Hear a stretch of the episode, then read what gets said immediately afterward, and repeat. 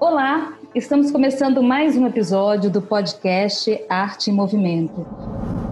Hoje vamos conversar com a artista e pesquisadora Mariana Rosa. A Mariana é atriz formada pela CAL na Casa de Artes de Laranjeiras e é sócia do Instituto do Ator, um espaço de aprofundamento artístico no Rio de Janeiro.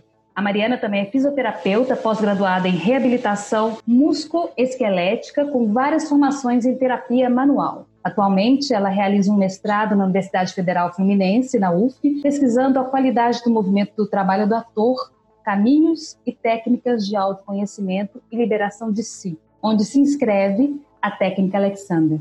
Mariana, bom dia, tudo bem? Bom dia.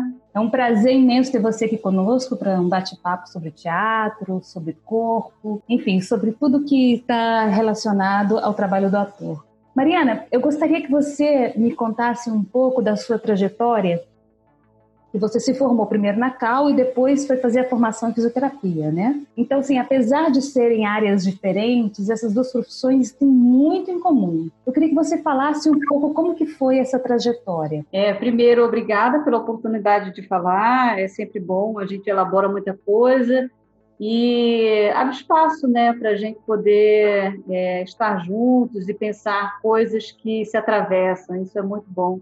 Obrigada, Luciana, pelo convite. Eu nasci em Maceió e eu lá fiz o curso de fisioterapia e logo eu gostei muito da área de reabilitação traumato-ortopédica, tanto que eu fui fazer uma pós em reabilitação musculoesquelética e desportiva também. E eu acho muito legal essa fase da superação, esse caminho que se percorre até a alta, né? Quando os os pacientes é, recuperam, eu também estou junto né, com eles, caminhando junto também. Eu, eu mesmo não gosto muito de ficar com o paciente por muito tempo, embora que isso às vezes acontece por, mais por uma questão de afeto do que é, necessidade. Uhum. E aí é, eu fiz o cursos de RPG, de Pilates, de Mulligan, de Maitland, são cursos de terapia manual, porque eu gostava muito de tocar e sentir o tecido se mexendo, liberando. E aí, em algum momento na, na clínica, eu senti vontade de fazer uma coisa lúdica foi quando eu vim para o Rio de Janeiro e fiz a Cal, experimentar esse outro lugar, que é um lugar de brincadeira, que eu gosto muito também, apesar de na fisioterapia, às vezes, a gente ser muito sério, levar o trabalho muito sério, mas também tem sempre um momento de humor, porque o humor, ele, ele descontrai muito, né? Então, tinha espaço da, da criatividade, mas faltava um espaço onde eu pudesse me expressar e descobrir algumas coisas no meu corpo. Foi muito interessante ter passado por tudo isso vir com essa bagagem para o Rio de Janeiro. Eu continuo trabalhando como fisioterapeuta e continuo dando aulas de Pilates, o que também me ajuda a pensar o corpo nessa, nessa situação mais dinâmica e né, mais independente também do terapeuta e observar quando se dão as retrações, as inibições. Agrega muito ao meu trabalho de atriz e o trabalho de atriz também pela sua característica de mobilizar afetos, também me ajudou muito a pensar no meu trabalho como, como fisioterapeuta. São dois trabalhos que parecem opostos, mas se complementam muito, porque o, o trabalho, a ferramenta principal do ator é o corpo. E muitas vezes é, essa é exatamente a parte mais negligenciada. O ator, diferente do bailarino, o bailarino tem mais essa consciência corporal, porque ele também usa muito mais o corpo fisicamente e tem um desgaste maior. Mas muitas vezes o ator ele não tem essa consciência. Quando eu tive a oportunidade de trabalhar com atores que eram fisioterapeutas, foi muito enriquecedor dentro do grupo, do coletivo, principalmente porque o trabalho que a gente estava é, desenvolvendo, né, no caso quando a gente estudava biomecânica do Meyerhold, por exemplo, havia um entendimento mais profundo do movimento, até do uso correto do movimento, muitas vezes causa até lesões.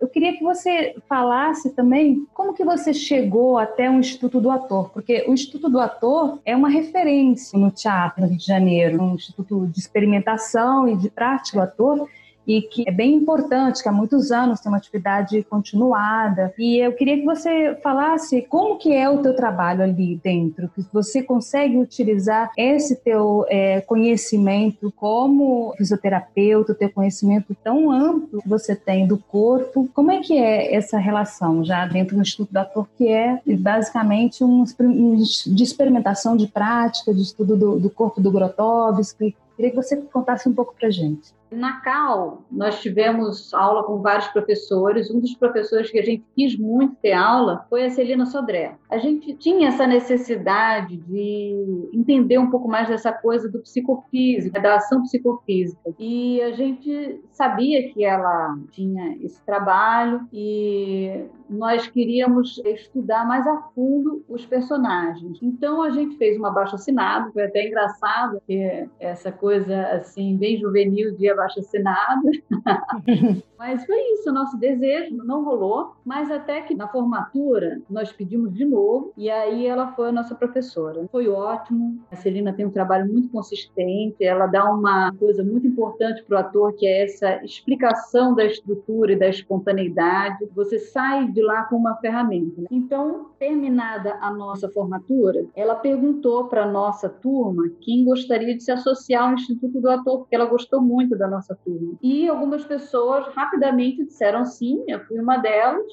E nós estamos lá, eu estou lá desde 2013, acho sete anos, trabalhando com a Celina. É um lugar de aprofundamento, é um lugar de pesquisa, é um lugar de experimentação, tanto com ela, né, eu trabalho com ela, como também é um espaço onde você é, tem o seu horário, se você quiser, para você estudar as coisas que interessam a você. Então, ali eu fiz experimentações de treinamentos, também dirijo, já levei alguns trabalhos para lá para preparar, já usei muito o espaço sozinha para trabalhar, né, as minhas estruturas. Ali a gente faz o trabalho com a parte partitura, texto, e depois a gente descobre como é que faz esse amálgama. Né? Então, assim, é um espaço muito bom, uma coisa assim de difícil, né? Você acho que a coisa mais importante para o ator é ele descobrir um espaço onde ele pode pesquisar, que é além da sua casa. É isso, nós continuamos ali, os trabalhos mudam normalmente cada ano, mas tem trabalhos que continuam por dois, três anos, e é isso, é, é muito legal. A gente estuda muita coisa de filme, tem o grupão Grotowski, que agora está acontecendo online, é muito legal, assim, a gente troca um pouco. Esse grupão Grotowski, ele, ele é separado, né, do Instituto, ele, assim, ele faz parte do Instituto, mas é, o, o Instituto tem as suas atividades e, e tem o grupão Grotowski, que é um grupo de estudos, digamos, separado, é isso, né? Ele é uma das atividades do Instituto, uma atividade aberta. É uma atividade para quem quer,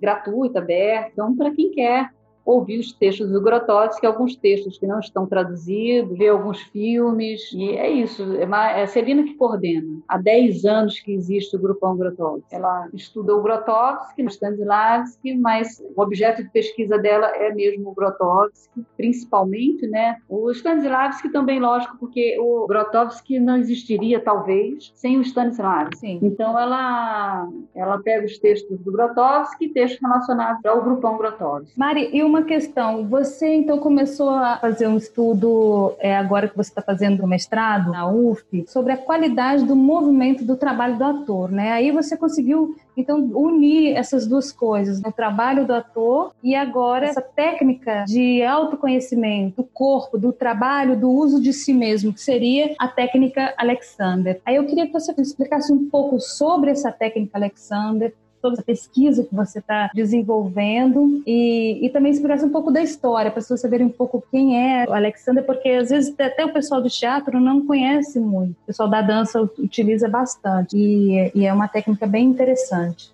a técnica Alexander, eu descobri lá no instituto mesmo, descobri um folheto, né? Porque eu cuidava da biblioteca e nesse mar de papéis eu descobri esse folhetinho, gostei muito do que eu li e aí eu fui fazer aulas lá no Centro de Estudos da Técnica Alexander com os professores Edmundo Dias, Dorothy Jablonski e principalmente a Márcia, que foi minha primeira professora, eu gosto muito dela, Márcia Fórmulo Hall e foi uma experiência assim muito interessante porque meu corpo estava mais fluido fluido, mais harmônico, mais expandido, é mais integrado. E isso para um fisioterapeuta isso é bem assim, até desconcertante, eu acho para mim, como que essa técnica que é muito diferente do RPG, que também tem uma coisa de flutuação, de integração, mas o RPG ele é muito passivo, vamos dizer assim. A pessoa está lá deitada e o terapeuta praticamente está ajustando as compensações e participa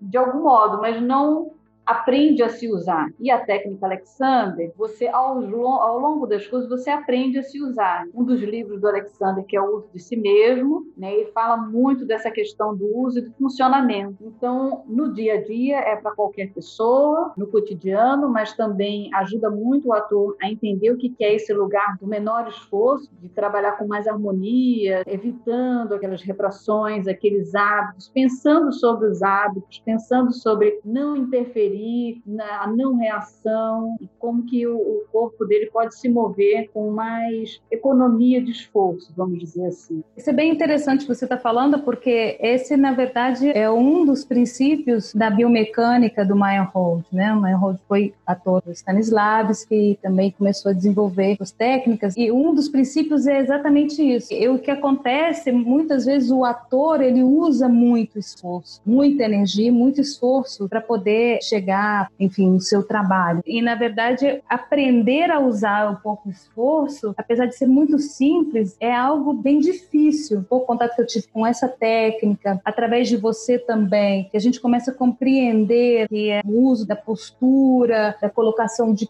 quando eu vou emitir a voz, como eu estou fazendo para não machucar a minha voz, né? Se eu estou colocando a cabeça muito para cima. Enfim, são essas questões que a gente pode equalizar para aprender. Eu acho bem interessante essa técnica. Como que você tem, dentro do trabalho do ator, você tem visto uma diferença? Assim, as pessoas têm compreendido? Porque eu sei que o pessoal da dança tem uma compreensão maior, mas queria que você falasse um pouco da sua experiência e dessa pesquisa que você está fazendo.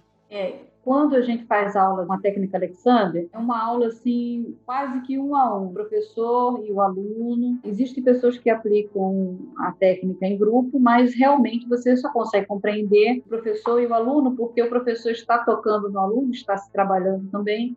Então, a coisa do toque ela é muito importante para você compreender a técnica Alexander. Não se dá em uma aula, o próprio Alexander dizia que precisavam de 30 aulas, mais ou menos, para você entender, é, porque é uma nova organização, um novo reequilíbrio. Então, um novo padrão, já que a gente não consegue sair de um hábito e ficar sem nada. Coloca alguma outra coisa naquele lugar. Então, eu experimentei muito comigo mesma e desde esse ano para cá eu comecei a arriscar. Claro que com os meus alunos de, de Pilates eu já coloco mesmo, porque isso vai fazendo parte do pensamento. Você vai equilibrando aquele corpo ao mesmo tempo que você está dando aula, por exemplo, de Pilates. Técnica Alexander, você usa ela, por exemplo, para tocar violino, hum. né, para varrer a casa. Então, é quase que uma técnica que se amalgama muito bem com as outras coisas que a gente faz na vida, como artistas também. Então aí eu participei de grupos de estudo, né, onde a gente experimenta algumas coisas da técnica, via virtual mais difícil, mas não impossível, porque a palavra também toca muito. E agora que eu estou trabalhando com um ator presencialmente, eu estou tocando nele, estou me permitindo experimentar esse lugar de professora e a, as diferenças são assim é, é, muito, né? É como se de repente aquele ator encontrasse o seu espaço, estivesse usando o seu corpo sem estar exatamente encolhido, é, a voz, a emissão da voz sai melhor. Então está sendo uma experiência muito legal, muito bom.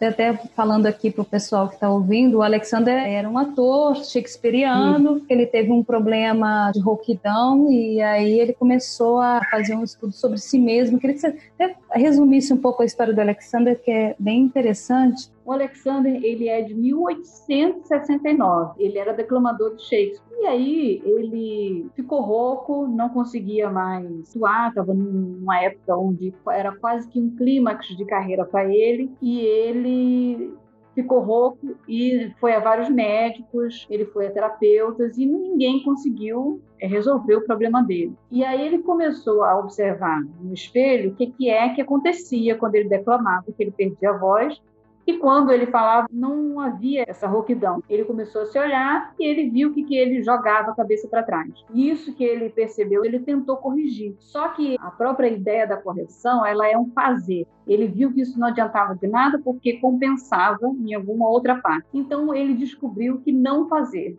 Então ele criou o método dele baseado em dois princípios principais. Algumas pessoas falam mais, mas principalmente é o da direção e o da inibição. Essa inibição como não interferência. Né? Não é a coisa do Freud, mas é uma não interferência. Então, a partir desse entendimento, você não faz aquilo que pode ser nocivo, você não faz o hábito. A palavra hábito aparece muito no vocabulário da técnica Alexander a palavra escolha, né? Um ator que reage é, imediatamente, né? E tem certos padrões de uso, ele não tem escolha. Então é muito legal a técnica de ser experimentada, de se entender que não é mágica, porque algumas pessoas entendem assim, mas que é uma, uma nova forma de uso.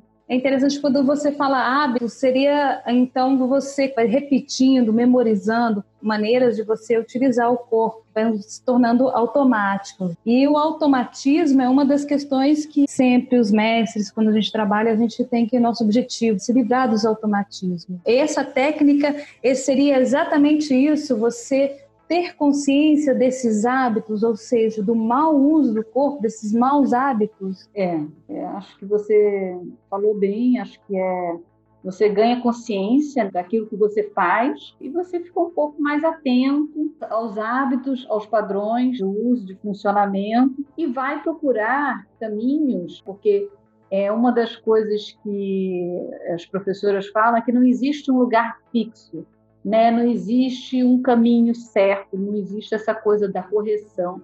Você vai procurar caminhos para sair daquele padrão. Mas é claro, né, que tem direções que eles chamam de mecanicamente vantajosas. Então, é nesse sentido que os professores ajudam muito com a mão, com a fala, Seria um processo de reeducação do uso do corpo, como uma reeducação alimentar, mas uma reeducação do uso do corpo, de como você se levanta, como você se senta. Seria começar a criar um conhecimento disso. São coisas que podem trazer dores, dores musculares, cansaço, essas coisas. Sim, ele chama de reeducação mesmo. Ele não chama de terapia, ele chama de pedagogia mesmo. É uma reeducação da unidade, na época ele falava em unidade psicofísica do organismo psicofísico. E ele, essa coisa do psicofísico é muita. Ele fala, por exemplo, que hábitos mecânicos de corpo têm um hábito mecânico de pensamento. Então, ele via muito claramente que o corpo não estava dissociado do pensamento. Ou seja, o físico e o mental são duas coisas que não podem ser usadas separadamente, são duas coisas que caminham juntas, seria isso. E essa consciência. E Sim.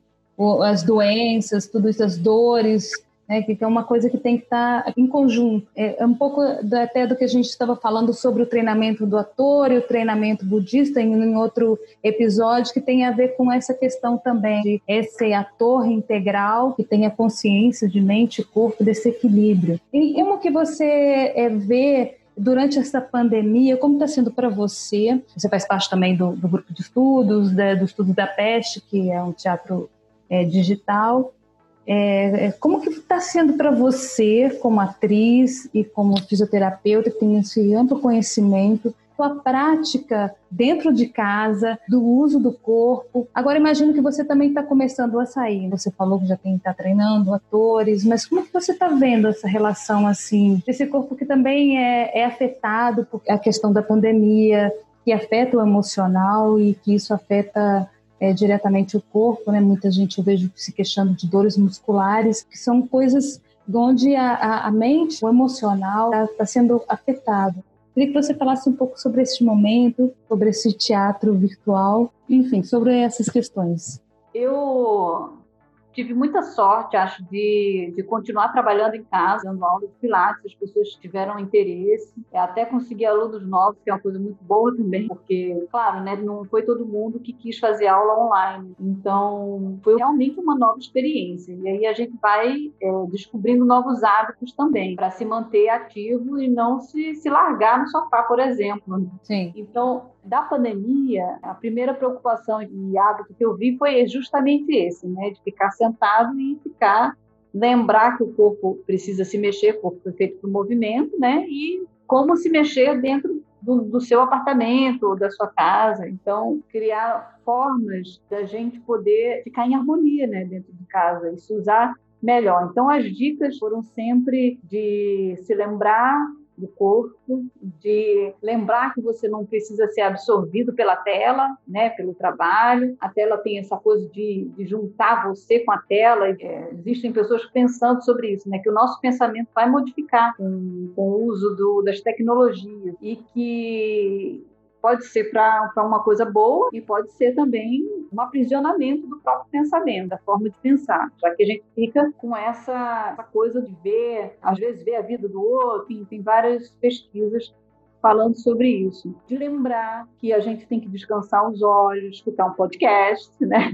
pra, é, porque o olho na tela, ele limita né, o campo de visão você acaba perdendo a visão periférica, né? Você acaba perdendo a visão à distância. E, e olho também é treinamento, é um músculo olho. Lembrar do, dos pontos de apoio que estão em contato com a cadeira, lembrar de como está a coluna, lembrar de observar como usa os braços, observar como caminha, observar como se senta. Observação ela já muda muita coisa. Imaginar coisas possíveis para o corpo, imaginar coisas que sejam prazerosas, porque o lugar de prazer e de alegria, eles ensinam bastante o corpo. A gente pensa que a gente tem que corrigir o tempo todo, mas às vezes a gente tem que entrar em contato com a natureza, por exemplo, do jeito que der, e isso daí já traz o corpo para um estado muito mais saudável, corpo, pensamento, lógico, é, organismo. É, lembrar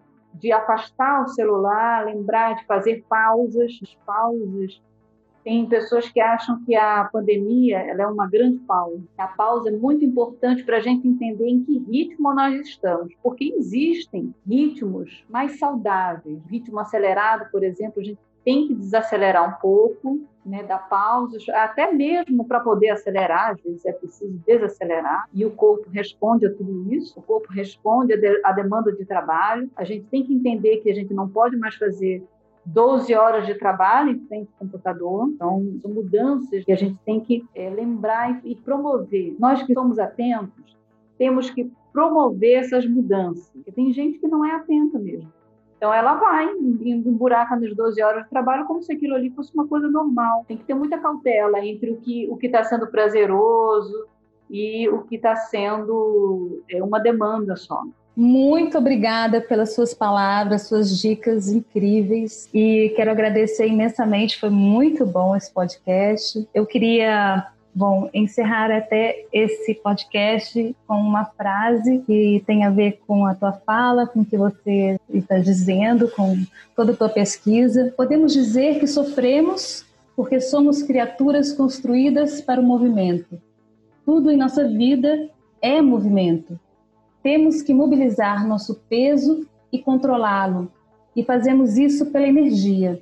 Portanto, aprender a usar-se a si mesmo de maneira eficiente é aprender a regular direção e controle de fluência de energia. Muito obrigada, Mariana. Obrigada, Luciana. Este é Arte em Movimento. Até o próximo episódio.